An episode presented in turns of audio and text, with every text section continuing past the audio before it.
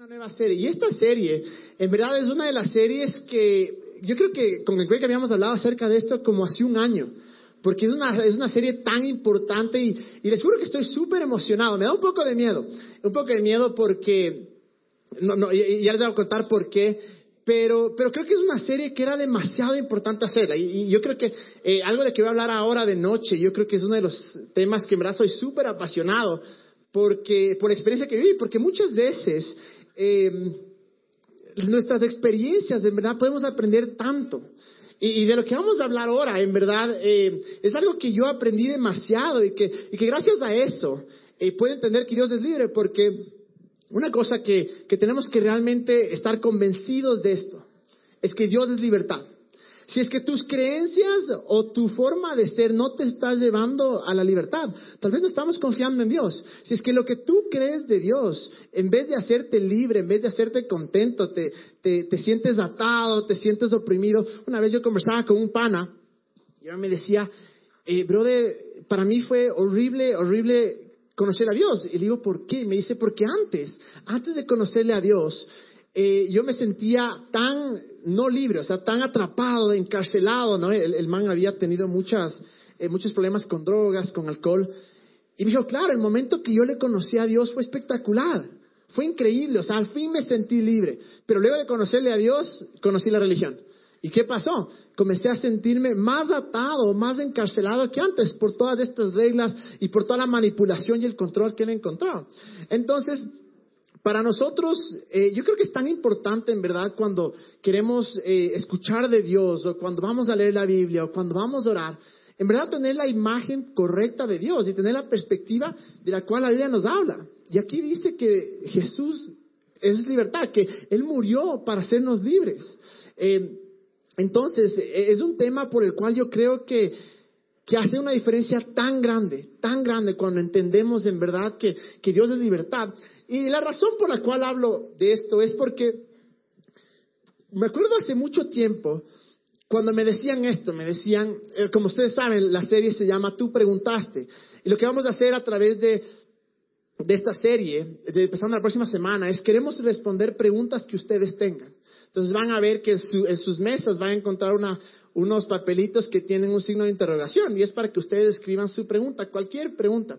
Pero la razón por la cual hacemos esto es porque yo me acuerdo hace mucho tiempo cuando obviamente tenía gente de la cual yo escuchaba que me hablaban de Dios y todo, pero cada vez que yo tenía preguntas me decían, no, eres rebelde. Esas preguntas no se hacen. No sé si es que alguien ha, ido a una iglesia cristiana o católica tal vez y le ha pasado lo mismo, que no puedes cuestionar porque si cuestionas eres un rebelde. Y, en verdad es, una cosa tan fea porque, claro, uno le da miedo preguntar y dice, hijo madre, o sea, ¿seré que soy rebelde? Me acuerdo clarito que una vez me dijeron, brother, vos tienes un espíritu de rebeldía. Yo no entendía qué era eso, pero me dije, o sea, tengo el cuco adentro y me hace ser rebelde. Entonces me acuerdo que fui a la casa y por poco más, o sea, me daba contra las paredes y decía, no, rebelde, no, no. Y la verdad no era rebelde, en verdad tenía un corazón genuino que quería hacer preguntas. Y yo creo que en verdad esa es la naturaleza de Dios, porque Dios no es un dictador. Es algo que tenemos que tener bien claro, Dios es un padre. Y, y, cuando sabemos que Dios es un padre, es una persona que dice esto y esto y esto y esto y esto es así, porque sí, y no cuestiones. Y muchas veces a través de los años, lamentablemente, eh, esto de, Jesús, de Dios, ha caído en un, en un área en el que es imposible hacer preguntas. En el que es tan difícil cuestionar, porque si cuestionas eres rebelde, o, es prohibido, porque claro, si es, que, si es que cuestionas entonces estás en contra de Dios. Y, y la verdad es que Está bien hacer preguntas, es necesario hacer preguntas. Si creemos algo, si vamos a creer algo, si algo dudamos incluso, tenemos que ser honestos y decir, a ver, ¿por qué creo esto? ¿O qué es esto? ¿O qué se trata? ¿O por qué hacemos esto? ¿O por qué hacen esto? Y, si podemos ver a través de la Biblia, ¿saben cómo era una de las maneras en la que Jesús más se relacionaba con las personas? Hacía preguntas. ¿Y ustedes qué dicen? ¿Y tú qué dices? ¿O pasó esto? ¿Qué dicen ustedes? Y, yo creo que lo hacía por una razón, porque quería que en verdad pensemos. Dios nos dio un cerebro para algo y es algo que yo creo que, que, a veces como creyentes nos olvidamos que Dios nos dio un cerebro y pensamos que es todo lo que nos dicen hay que aceptar porque si no podemos cuestionar. No. Y a través de esto hemos visto las manipulaciones, hemos visto el control, hemos visto eh, vidas destrozadas, hemos visto la imagen de Dios tan transformada y tan eh, trastornada y una imagen completamente errónea y diferente a lo que nos dice la Biblia que es Dios por esta misma cosa, porque hemos, eh, hemos cerrado la puerta a que la gente pregunte o a que la gente cuestione. Y la verdad es esta, que si es que estamos seguros de lo que creemos, deberíamos ser libres para preguntar. Por ejemplo, a mí no me asustan las preguntas, para nada. Hay gente que muchas veces me hace preguntas complicadas. La mayoría de veces eh, trato de explicarlas, pero si no sé, les digo, pana, no sé. O sea, lo siento, no sé. Y no me da miedo porque yo creo con todo mi corazón que, que, lo que dice acá es verdad. Y aun cuando tenga ciertas preguntas, aun cuando yo tenga ciertas dudas, aun cuando yo tenga ciertas preguntas, otras personas, eso no, no me siento, no me siento amenazado porque estoy seguro y convencido de lo que creo. Y yo creo una cosa, que si es que el cuestionar cierta cosa, cierta creencia, cierto lugar, cierta persona, amenaza, entonces no deberíamos aceptar ese concepto, deberíamos dudar de ese concepto. Si es que no podemos cuestionar y decir, ¿y por qué es esto? Pero yo no creo esto y esto no es así.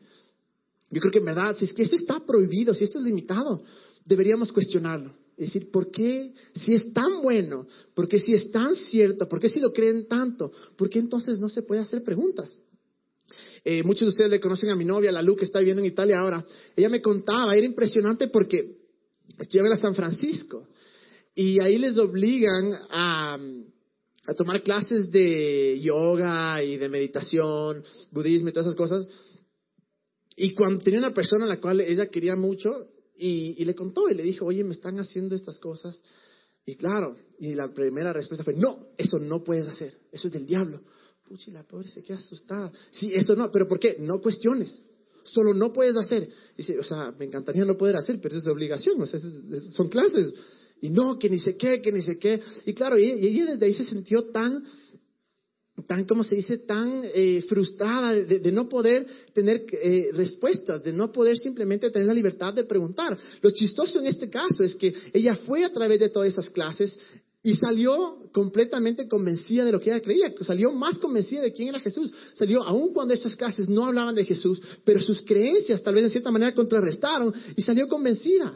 El problema es que a veces estamos tan inseguros de lo que creemos que pensamos que todo lo que viene en contra o toda pregunta, cuestionamiento es una amenaza. Pero si creemos en un Dios tan grande, si creemos en un Dios que creó absolutamente todo esto, no deberíamos en verdad tener, em, tener este, este, este miedo a preguntar, este miedo a cuestionar, este miedo a decir, ¿y por qué esto es así? Y es más, hay una, yo creo que hay una diferencia muy clara, ¿no? Porque si no, no quiero decir, eh, vean, cuestionen todo, preguntan, o sea, no, no quiero crear aquí una anarquía y que, hijo madre, todos a los policías, a los jefes, no, a las mamás, no, no, obviamente que no. Pero eh, hay una diferencia grande entre cuestionar y atacar. Es una diferencia muy grande. Uno cuestiona o pregunta cuando tiene algo genuino, cuando dice, en verdad no entiendo esto, en, verdad eso no está aquí en la Biblia, en verdad eso no me parece. Eso es diferente a decir, pero es que tú eres así, así, así, así. ¿Me entiendes? La actitud dice mucho, muchísimo, muchísimo. O sea, obviamente cuando, cuando estabas en el colegio y te decían, Velasco, sal afuera. ¿Por qué? No, no querías saber la pregunta, realmente estabas atacando. ¿Por qué? Pues ¿quién te crees? Y obviamente te votaban. Pero esa es la gran diferencia entre atacar y preguntar. Y, ahí, ahí, también viene mucho la actitud, ¿no? Pero si tenemos la actitud correcta y en verdad queremos saber o en verdad estamos en desacuerdo, podemos realmente eh, preguntar. Porque miren lo que dice eh, Juan. Juan 8:32 dice esto, dice, esto es Jesús hablando, ¿no? Y dice, y conocerán la verdad y la verdad los hará libres. Es un versículo que deberíamos hasta tatuarnos en alguna parte. Porque si no somos libres, no conocemos la verdad. ¿Y por qué yo creo que decía Jesús esto y por qué hacía tantas preguntas? Porque él quería que en verdad conozcamos la verdad. Y muchas veces cuando hacemos preguntas, cuando cuestionamos, cuando indagamos, cuando no aceptamos absolutamente todo lo que nos dicen, ahí podemos encontrar la verdad. Yo les digo, para mí la verdad está acá. Entonces cuando me hacen preguntas, ¿yo a qué vuelvo? A esto. Y cuando yo tengo preguntas, ¿a qué trato de volver? A esto. Les digo, no tengo todas las respuestas, definitivamente. Hay cosas que todavía eh, me pregunto. Pero la verdad es que Dios no tiene miedo a nuestras preguntas, para nada, para nada. Dios no está asustado, Dios es el dueño de todo, conoce todo y no se siente amenazado o atacado cuando nosotros hacemos preguntas reales. ¿A cuánto nos ha pasado que hemos llegado a la casa después de un día hecho pedazos o después tal vez de semanas de, orar, de creer en algo y no se nos da? O algún familiar falleció o, alguna cosa que hemos tratado, hemos creído, no nos funciona. Muchas veces hemos yo sí he dicho, Dios, ¿por qué? Dios, ¿por qué? Y me acuerdo que me decían, no, eso es ser rebelde, eso es estar en contra de Dios, tienes un espíritu del diablo y ni sé qué. Entonces, claro, eh, ¿por qué hacen esto? Porque es tan fácil coger y solo bajar la cabeza y decir, sí, sí, sí. Pero eso no nos va a hacer libres. Eso jamás nos va a hacer libres. Y, como les digo, no, yo, yo, no creo que de ninguna manera Dios, y no lo veo bíblicamente, que Dios se ofenda o que se enoje cuando, cuando cuestionamos. Es más, muchas veces en la Biblia podemos ver a través del Antiguo y del Nuevo Testamento, más en el Antiguo Testamento en realidad, que, profetas y, personas de la Biblia decían y cuestionaban. Y le cuestionaban a Dios incluso. Si vemos en Habacuc 1.2, todo este libro de Habacuc, miren cómo comienza. ¿Hasta cuándo, Señor, he de pedirte ayuda sin que tú me escuches? ¿Hasta cuándo he de quejarme de la violencia sin que tú nos salves? O sea, ahí sí ven, no es una pregunta así nomás light, es medio heavy. ¿Hasta cuándo, Señor, he de pedirte ayuda sin que tú me escuches? Yo creo que muchos de nosotros nos hemos sentido así. Yo creo que muchísimos. Y luego dice, ¿hasta cuándo he de quejarme de la violencia sin que tú nos salves? ¿Hasta cuándo voy a pasar por esto sin que tú hagas algo? Y es una pregunta que muchas veces hacemos. Lo interesante del libro de Habacuc, pueden ir a leerlo. Ya les digo, vean, todo lo que nosotros hablemos acá, no lo tomen porque sí, así debe ser. Vayan acá. Por algo ponemos los versículos allá, por eso les animamos que tomen notas, que, que traigan la Biblia, que vayan a la casa y revisen, para que vean que en verdad no le estamos viendo la cara, sino qué es lo que dice acá.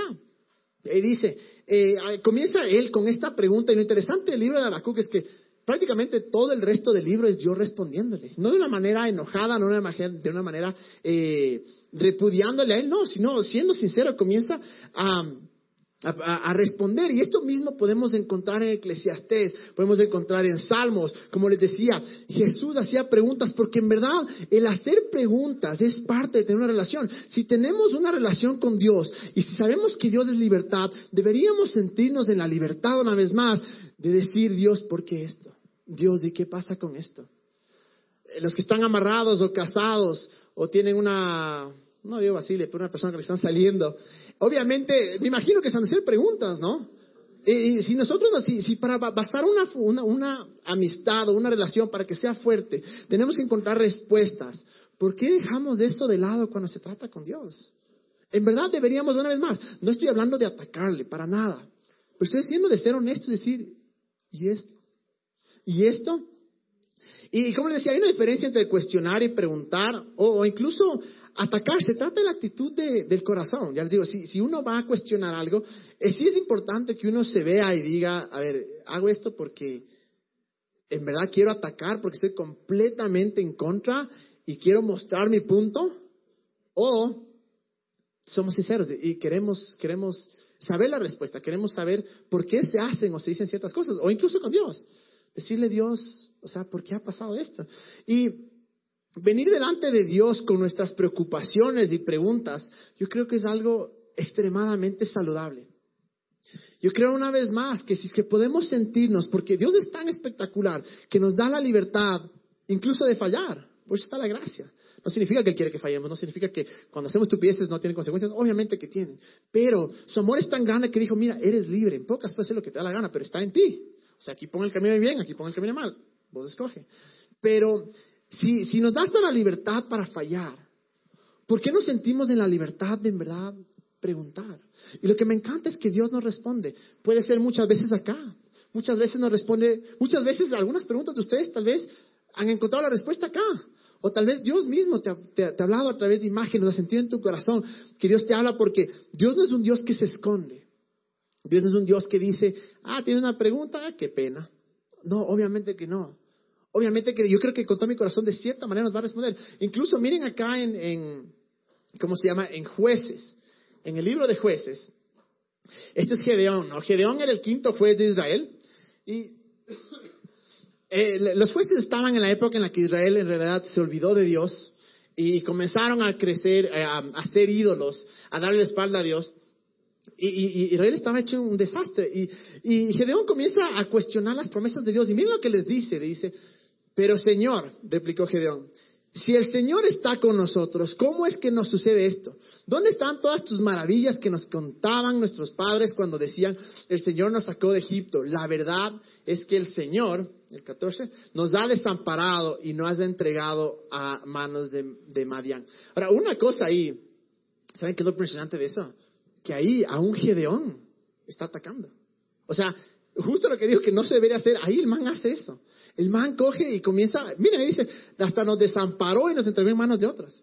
Y, entonces Gedeón está indignado y comienza a, a, cuestionar las promesas, pero lo impresionante es, no creo que tenemos el, tenemos el 14. Y miren, miren lo impresionante, dice, y el Señor lo encaró y le dijo, ve con la fuerza que tienes y salvarás a Israel del poder de Madián, yo soy quien te envía. Miren lo espectacular, Dios no se enoja, Dios no le dice, mira, o sea, no vales para nada, ¿quién te crees cuestionarme? No. Sino que Jesús le da una respuesta. En este caso es interesante porque la respuesta que va, él le dice, anda y salve a Israel. En pocas le dice, la respuesta eres tú. Pero no vemos en ninguna parte que Dios haya enojado, no vemos que en ninguna parte eh, Dios haya resentido. Es más, le dice, anda porque yo estoy contigo, porque yo te envío. Y eso es lo espectacular de Dios. Que Él, Él, él puede aceptar nuestras eh, preguntas. Él no tiene miedo de eso. Entonces, yo creo que en verdad tenemos que ser súper honestos con nosotros mismos y, y a veces cuando tengamos preguntas, no solo callarnos. Y sí, entiendo que hay cosas que tal vez no hay respuesta y que nos toque simplemente hacerlo por fe. Estoy completamente de acuerdo. Hay cosas que han pasado en nuestras vidas, hay cosas que pasarán en nuestras vidas, hay cosas que incluso están escritas acá que tal vez jamás vamos a entender. Y sí, ahí es donde entra la otra parte, la parte de la fe, de decir, bueno, ve, no entiendo, pero, pero sigo creyendo que Dios es bueno, sigo creyendo que Dios está conmigo. Pero igual deberíamos tener ese deseo de siempre, y no solo cuando las cosas nos suceden, sino cuando leemos algo acá, de, de, en verdad coger y saber y preguntar y decir, Dios, ¿por qué crees esto? ¿Por qué es esto? ¿Por qué es eso? ¿Por qué sucede eso? Y yo creo que cuando nos sentamos en esa libertad, cuando comencemos a verle a Dios como Él es, como les decía la semana pasada, todo lo que hace Dios está basado 100% en amor. 100% en amor. Nada de lo que Dios hace y dice está basada en resentimiento, en enojo, en ira. No, está basada en 100% en amor. Y cuando entendamos esa parte, más la otra de que Dios no es un dictador, que Dios es un Dios de libertad, que Dios es un Dios que es nuestro Padre. ¿Cuántos de ustedes, en verdad, eh, se han acercado a sus papás, sus mamás o a alguien a quien admiran y le preguntan las cosas? Es impresionante cómo desde enanos, la Biblia es más, nos dice que seamos con los, con los niños para recibir el reino de los cielos. Y es impresionante cuando uno ve a los enanos, preguntan absolutamente todo. ¿Y por qué? ¿Y por qué? ¿No es cierto? A veces hasta cargosos, ya porque sí. Pero imagínense, yo creo que ese es el espíritu que debemos tener, preguntarle a Dios en verdad, ¿y por qué? Porque Dios no se va a esconder. Y esa es la parte que digo de Dios, que cuando comenzamos a verle, a comenzar a vivir en esa libertad, eh, podemos, yo estoy seguro que nuestra relación se va a hacer mucho más fuerte. Y si queremos relaciones saludables, debemos en verdad aprender a, preguntar y a cuestionar. Porque si estamos en una relación donde es imposible preguntar, eso es manipulación, eso es un dictador, eso es control. Y si alguien está aquí en una, en una relación amarrado, tal vez, que no le puede hacer ninguna pregunta a tu novia, a tu novio, o sea, brother, corre. O sea, corre porque en verdad eso no va a ir a ninguna parte. Y así mismo nosotros deberíamos llegar a ese punto en el que somos completamente maduros y seguros de que nos cuestionen, de que nos pregunten y decir, bueno, eh, no tengo una respuesta, o sí, es la respuesta. Y no sentirnos atacados, porque si Dios no se siente atacado cuando le preguntamos, o incluso en el caso de Gedeón que hasta le cuestionó y le dijo, o sea, me abandonaste, ¿por qué nosotros nos resentimos? ¿Por qué nosotros nos enojamos? Y esa es la una parte que quería hablar, de, de, en verdad hacer preguntas. Entonces, desde ya quiero que vayan en su mente, ¿qué preguntas quieren hacernos? Y ahí tenemos los papeles, ya pueden hacerlo al final, pueden ser ahora, pero, pero ya empezando en esta parte, pero la otra parte, la cual yo creo que soy súper apasionado al respecto, es sobre, ahí está, y una vez más, no, quiero aquí formar una anarquía, nada, o sea, para nada. No quiero decir, ah, somos rebeldes y todo está mal, vamos a, a, a, gritarles a todos y a estar en contra de todos. No, obviamente que no. Pero sí creo que es extremadamente saludable el cuestionar a las personas. El, no atacar, cuestionar o preguntar, incluso a la autoridad. Si muchas veces tal vez creciste en la iglesia, eh, has escuchado tal vez esta frase, eh, y si no escuchaste, gracias a Dios, porque yo sí la escuché mucho, que decía, no puedes cuestionar a tus líderes, no puedes cuestionar a la autoridad. Y yo creo que de ahí nace el control. En el momento que nosotros bajamos la cabeza y decimos, cierto es, tengo preguntas, pero no puedo hacer preguntas, ese rato es el que nosotros caemos en la manipulación. Es más, hay una, no sé si alguna vez han escuchado la historia de Jim Jones. Esto pasó en los 70. Jim Jones es en Estados Unidos, era un predicador y el man, claro, empezó bien. O sea, el man comenzó a predicar de, de Dios, de Jesús y poco a poco comenzó a tener esta hambre de poder. Y, se comenzó a arrollar. Creó una iglesia que se llamaba eh, el Templo de la Gente, y, el Templo de la Gente de Jesucristo. Y en pocas lo que el man decía es, solo nosotros somos los únicos escogidos, solo la gente que es parte de mi iglesia, que era una secta, en verdad, son parte de esto. Entonces, lo que hacía el man es, impresionante porque el man le metía todo, todas sus prédicas, todo lo que encontraba acá, le mezclaba con el comunismo. Y esa era la manera en la que el man guiaba a la gente. Y no solo eso, sino que por otro lado les decía, les comenzaba a lavar el cerebro. Es un tipo extremadamente pilas. Y comenzaba a lavar el cerebro poco a poco. Y a, y a crear esta lealtad hacia él, esta lealtad hacia esta iglesia. Y luego llegó al punto en el que les dijo, vean, aquí es la única iglesia donde, donde pueden encontrar sus milagros. Aquí es donde Dios les va a bendecir. Si es que no vienes acá a este grupo, a esta iglesia, a este movimiento, esta congregación, Dios no te va a hacer nada. Entonces la gente, obviamente, nadie se paró a, a, a, discutir y a decir, oye, eso no está bien, eso no es bíblico, eso está equivocado. Y comenzaron a bajar la cabeza y nadie se atrevió a cuestionar y esta cosa comenzó a crecer de una manera impresionante. O sea, ya tenían más o menos 20 mil miembros, se, mudaron a otra ciudad, llegaron a San Francisco.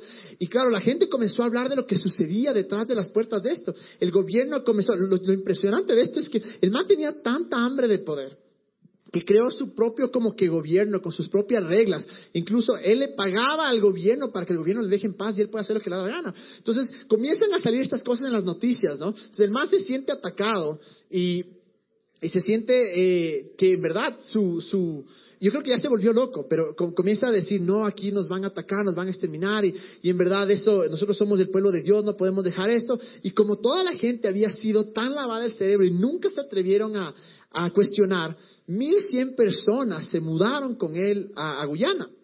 El man compró un, un, una ciudad, un pueblo, y lo llamaba Jonestown el pueblo Jones, y, donde, donde en verdad tenía su propio gobierno, todo. Mil cien personas se fueron para allá con la promesa de qué, de que él es el escogido de Dios, de que solo, o sea, miren lo estúpido, ¿no? Solo aquí mil cien personas van a poder ser bendecidas. O sea, de siete billones de personas, solo las mil cien son, son, ¿cómo se llama? Son bendecidas. Si una vez se encuentran en una situación, en un lugar donde dicen, solo aquí puedes ser bendecido o solo aquí Dios te va a hablar, Vean, corran. Porque en verdad eh, este, estábamos a un paso de convertirnos en una secta. Entonces, ¿qué pasó? Llegó a este punto que, claro, con la manipulación de que si es que tan solo fueras leal a Dios, si tan solo fueras leal a, este que se llamaba el templo de la gente, y de esa manera les manipulaban, les hacían sentir mal, pero nadie pudo pararse y decir, brother, estás equivocado, estás loco, me largo, porque obviamente aparte también tenían el temor. Entonces cogen, se, se mudan a Guyana, y ahí sí las cosas o sea, fueron peores. Así el man comenzó a hacerles trabajos forzados, comenzó a violar a las, a las personas, y los familiares de ellos que no podían escapar porque les decían brother, pero mira, o sea, abre los ojos, estás viviendo en el infierno. Y la respuesta de, de, los miembros eran, no, porque Él es el escogido y Dios me va a bendecir si es que yo le escucho y Dios me va a bendecir si es que yo hago lo que Él me dice. Entonces, llegó un punto que los familiares ya fueron a Estados Unidos y les dijeron, vean, o sea, es una secta y les va a matar. Enviaron unos congresistas, un congresista a, a las Guyanas. Entonces el man fue, se reunió con este Jim Jones, hablaron todo. Y Jim Jones, claro, le dijo, ve, brother, tranquilo, no, hay un malentendido, que no sé qué. Y mientras él estaba subiéndose al avión, pa, le matan. Entonces Jim Jones se da cuenta de lo que hace y les dice a sus, a sus súbditos, discípulos, lo que sea que se llamen, y les dice, verán, eh, aparte era mentiroso, ¿no? Y les dice, verán, lo que pasa es que el avión de, este congresista eh, se cayó y se murieron, entonces ellos van a pensar que fuimos nosotros, así es que tenemos que en verdad ya comenzar a hacer una tomar una, una decisión, porque no podemos vivir en este mundo, no podemos vivir si no estamos bajo nuestro gobierno, bajo nuestras, nuestras políticas y todo. Y dice, bueno, vamos a hacer todos un acto revolucionario. Vamos a hacer un acto, acto revolucionario y nos vamos a suicidar todos. Vamos a tomarse, no sé si han escuchado esa palabra en inglés, esa frase en inglés que dice, don't drink the Kool-Aid, no te tomes del Kool-Aid. Es el fresco solo, ya no se tomen el fresco solo. Eh, era por esto, porque el manco Shui les dijo, no, vamos a ir todos al paraíso y conmigo y que ni sé qué. Y hasta este punto nadie se pudo parar y decirle, brother, estás loco. O sea, imagínense cómo fue de ser una persona que predicaba a Jesús a la manipulación, a decir que solo en su lugar eran bendecidos, a, explotarles, a decirles, bueno, así es que ahora sí vamos a... Y bueno, eh, lamentablemente eh, 960 personas se suicidaron. Y es uno de los escándalos más grandes en verdad que, que existía en la historia de los Estados Unidos porque 960 personas se tomaron el veneno sabiendo que era veneno. No es que les obligaron, o sea, si es que sí, o sea, ya llegado al punto que no querías, te tomas o te matas, de todas maneras. Pero la mayoría en verdad dijo no y defendían. Yo, leía y una persona había dicho en, en, el, cuando tenían justo antes, cuando este Jim Jones les, dio la explicación, una man se levantó y dijo no, eso está mal. Y obviamente todo el mundo estaba tan lavado el cerebro que dijo no puedes cuestionarle a nuestro líder. Plag, siéntate y toma el veneno. Imagínense eso, o sea, yo sé que esto es una, historia tétrica, es verdad, pero, pero ya, ya, ya, yéndome al extremo, y no digo, vean, o sea, pucha, todo el mundo que les dice algo les va a llevar allá, no, para nada. Pero sí me digo, miren, miren la importancia de poder pararnos y decir, no, un rato, eso no está bien. Miren, ¿qué hubiera pasado si es que la gente de los 960 que fallecieron, si tal vez 50 se paraban y decían, no, esto no está bien, esto está equivocado? Pero de cierta manera tal vez fueron manipulados o tal vez fueron eh, guiados con temor que si es que ellos cuestionaban, eran rebeldes, no eran leales o simplemente no podían ser parte de este movimiento que es el único movimiento de, Dios. Yo les digo, como les contaba antes, a mí muchas veces me dijeron que yo era rebelde y en verdad les juro, no era de algo así. en el colegio todo el mundo es rebelde. Pero ya en la universidad ya uno ya crece, ya madura. Yo ya no era rebelde, pero en verdad yo hacía preguntas válidas. Decía, ¿y por qué eso? Pero Loco, eso no está en la Biblia. Y vez tras vez me decían, no, pana, tu problema es que en verdad eres rebelde. Y cuando nosotros vamos a cuestionar, gente nos va a decir eso. Pero que, como una vez más, lo que tenemos que ver en nuestro corazón en verdad es la actitud. ¿Qué actitud tenemos? O sea, ¿queremos atacar una vez más? ¿O simplemente en verdad queremos decir algo que pensamos? ¿Queremos estamos, no estamos algo de acuerdo.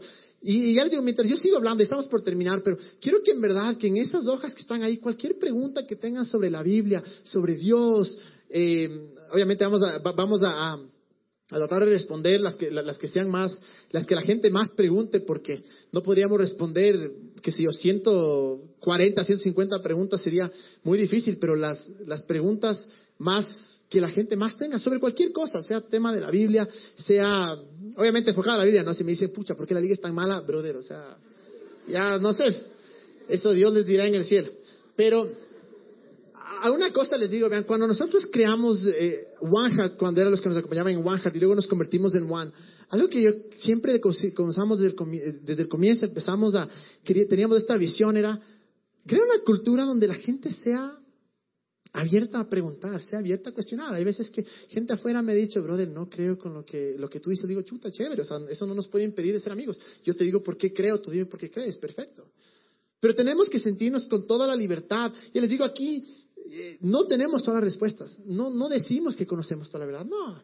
En estas preguntas que nos van a hacer vamos a tratar de, de, de, de darlo de la perspectiva bíblica, obviamente. Lo que creemos pero tengan la, la, la, certeza que aquí no queremos imponerles. Es más, algo que siempre les decimos, vean, es usen su cerebro. Dios les dio un cerebro para algo. Para que puedan decir, a ver, esto está bien, esto no está bien. Y más que nada, siempre volver acá. Siempre volvamos acá, porque de, algún lugar salen nuestras creencias, nuestra moralidad, eh, nuestras acciones. La forma de pensar sale de algún lugar. Puede ser de lo que encontramos en la televisión, de lo que leemos en las noticias. Personalmente aquí para mí y lo que queremos que, ustedes también eh, les aconsejamos y, hablamos del mensaje cada vez es que, que salga de acá. Y si alguna vez alguien coge y dice, pero de lo que tú me dijiste no está en la Biblia, o eso no es bíblico, tengan toda la confianza de venir y, conversar y, hemos de hablar. Y, y porque algo que sí les digo es, cuando un líder o una persona le molesta que le pregunten o que le cuestionen, es simplemente inseguridad. Es inseguridad y tal vez muchas veces no estamos convencidos de lo que creemos. Yo estoy convencido de lo que creo. Obviamente estoy abierto por si acaso vaya a haber algo más que me estoy perdiendo. Pero estoy convencido, por eso en verdad no me da miedo. Yo creo que, que para que es saludable que los líderes y, y, que todos nosotros, en verdad, invitemos a la discusión y, y decir, a ver, ¿qué dice la Biblia? ¿O de qué se trata esto? Es más, miren lo que pasó en Gálatas.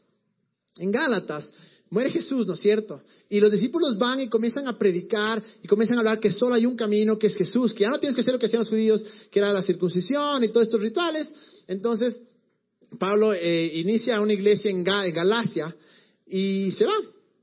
Y cuando el hermano regresa, se da cuenta que se habían infiltrado, eh, se llamaban como que judíos cristianos. Y comienzan a decirles, ve, Jesús está bien, pero también tienes que circuncidarte, también tienes que eh, hacer esto y esto y esto. Y el problema es que toda la gente baja la cabeza y a decir, ah, sí, sí, sí. Y miren lo que dice Pablo.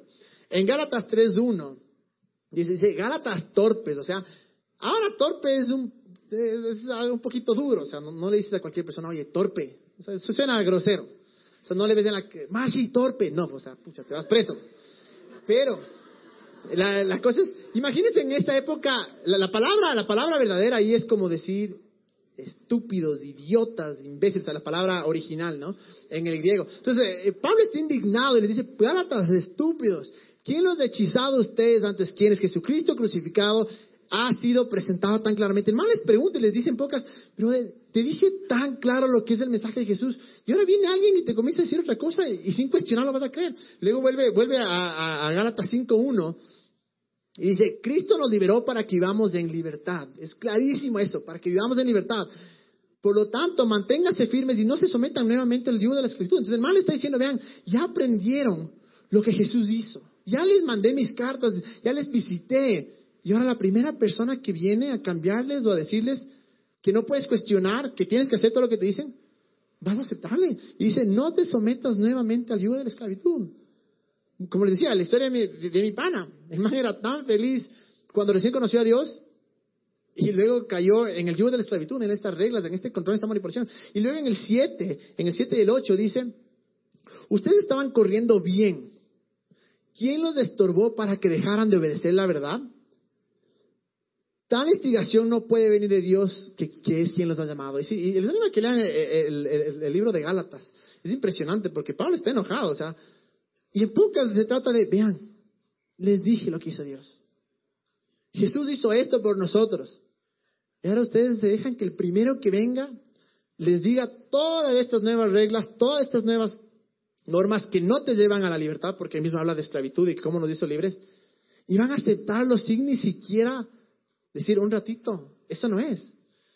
Y yo creo que esa es la actitud que debemos tener. Una vez más, no se trata de atacar, no se trata de cuestionar todo por cuestionar, pero sí se trata de que si vemos algo que está en contra de nuestra integridad, algo que está en contra de la Biblia, poder pararnos y decir, ve, eso no es así. Y yo creo con todo mi corazón que si hay algo que no está acá, muchas veces acá hemos dicho, este, este tema no está aquí porque hay temas que no están aquí, pero lo que yo creo, muchas veces hemos dicho esto, y muchas de las respuestas que vamos a decir es, ve, tal vez de esta, tal vez no dice en, en, en la Biblia, tal vez no dice, y no, y no inhalarás cocaína y no te fumarás un bareto, o sea, no, no vas a encontrar eso. Pero bajo nuestro entendimiento y bajo lo que creemos podemos dar la explicación así. Pero lo importante de cuestionar es que nos trae seguridad a nuestras creencias.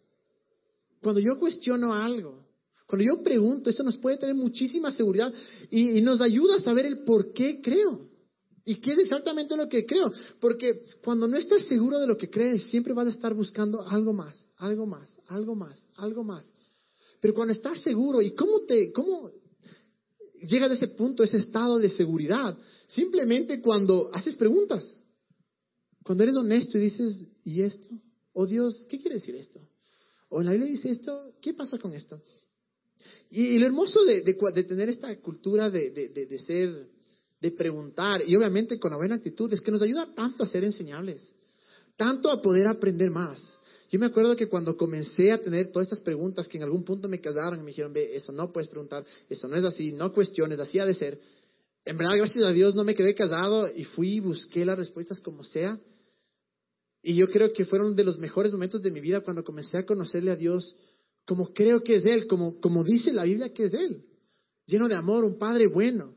Fue cuando tuve todas esas preguntas y dije, no, tengo que aprender, tengo que ir y buscar.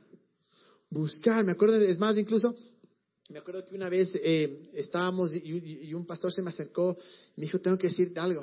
Entonces yo, bueno, dime. Y me dijo, eh, tú has, eh, tienes muchas preguntas y las has preguntado a Dios vez tras vez quién es Él realmente y Dios te va a contestar.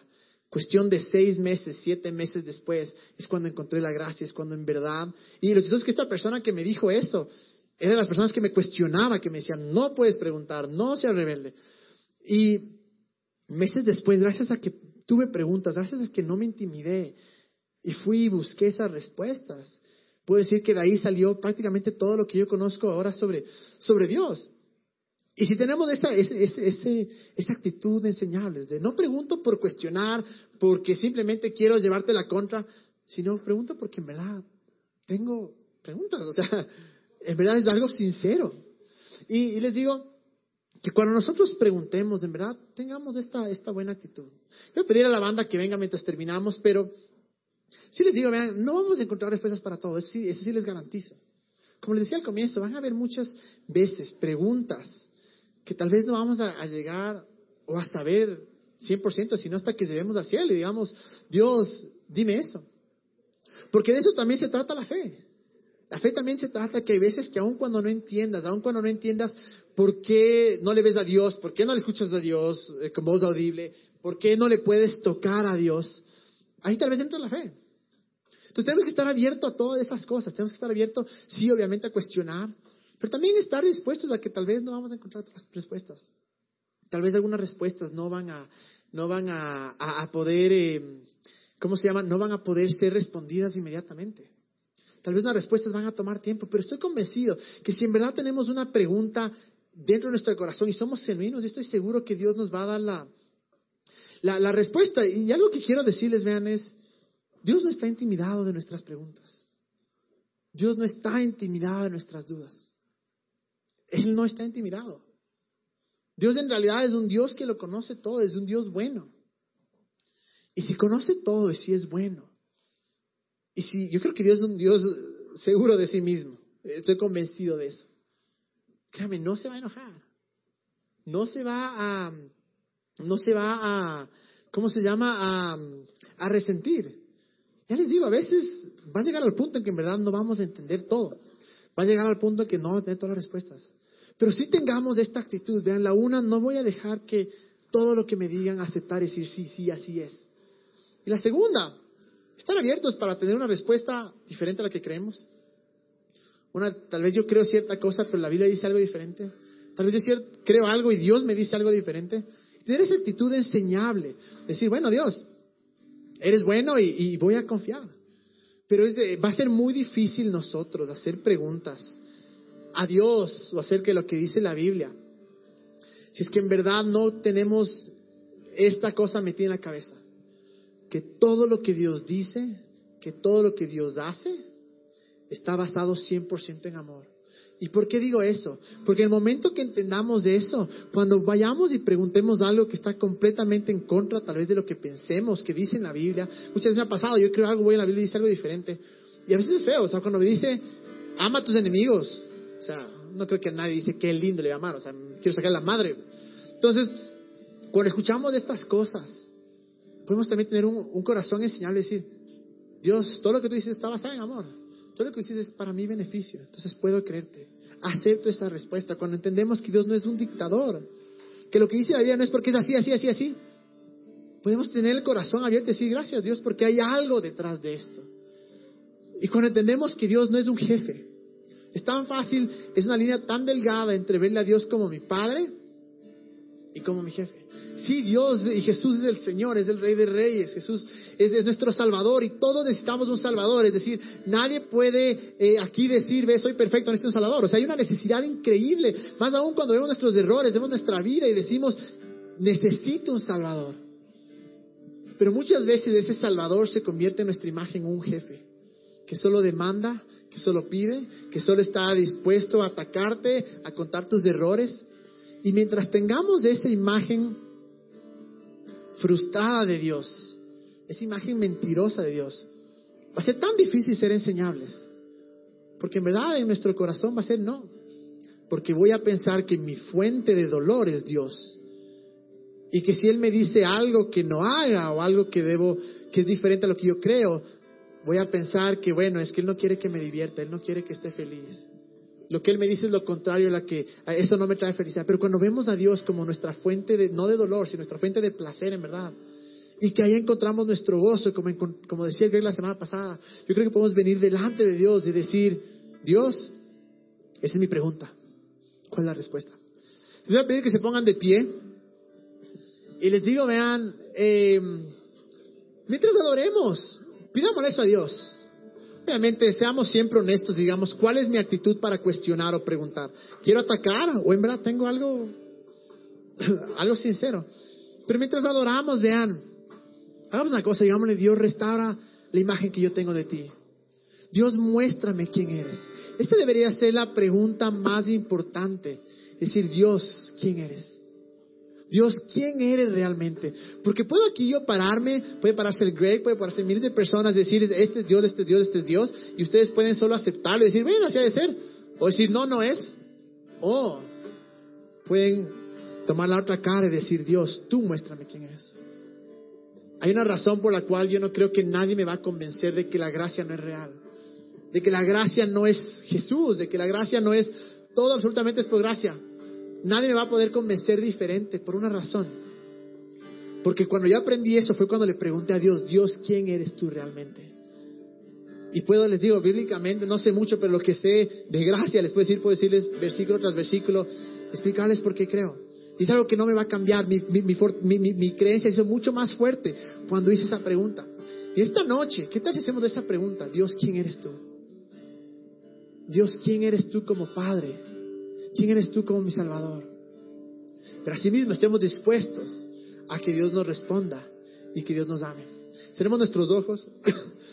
Dios, te damos gracias porque eres un Dios extremadamente bueno. Te damos gracias porque eres nuestro Padre Jesús. Y gracias Dios porque nos has dado la libertad de preguntar, la libertad de cuestionar. Gracias Dios porque nos has dado un cerebro para pensar. Gracias Dios porque tú eres el que nos da la sabiduría, Jesús. Lloramos que en esta noche primero nos ayudes en verdad a, vernos y, a, entender que eres un Dios extremadamente bueno. Y que cuando tengamos preguntas o cuestiones, ayúdanos Dios a ir con actitud correcta, a no atacar. Ayúdanos Dios a tener un corazón enseñable para recibir la respuesta de Dios. Pero más que nada, Jesús, esta noche te pedimos, es una pregunta Dios, ¿quién eres tú? Muéstranos Dios. Y yo creo que todos los que estamos acá, sea esta noche, esta semana, este mes, pero todos vamos a encontrar y vamos a conocerte a ti como tú eres, Padre. Mientras te adoramos, Jesús, háblanos Dios y muéstranos quién eres, Padre. En el nombre de Jesús.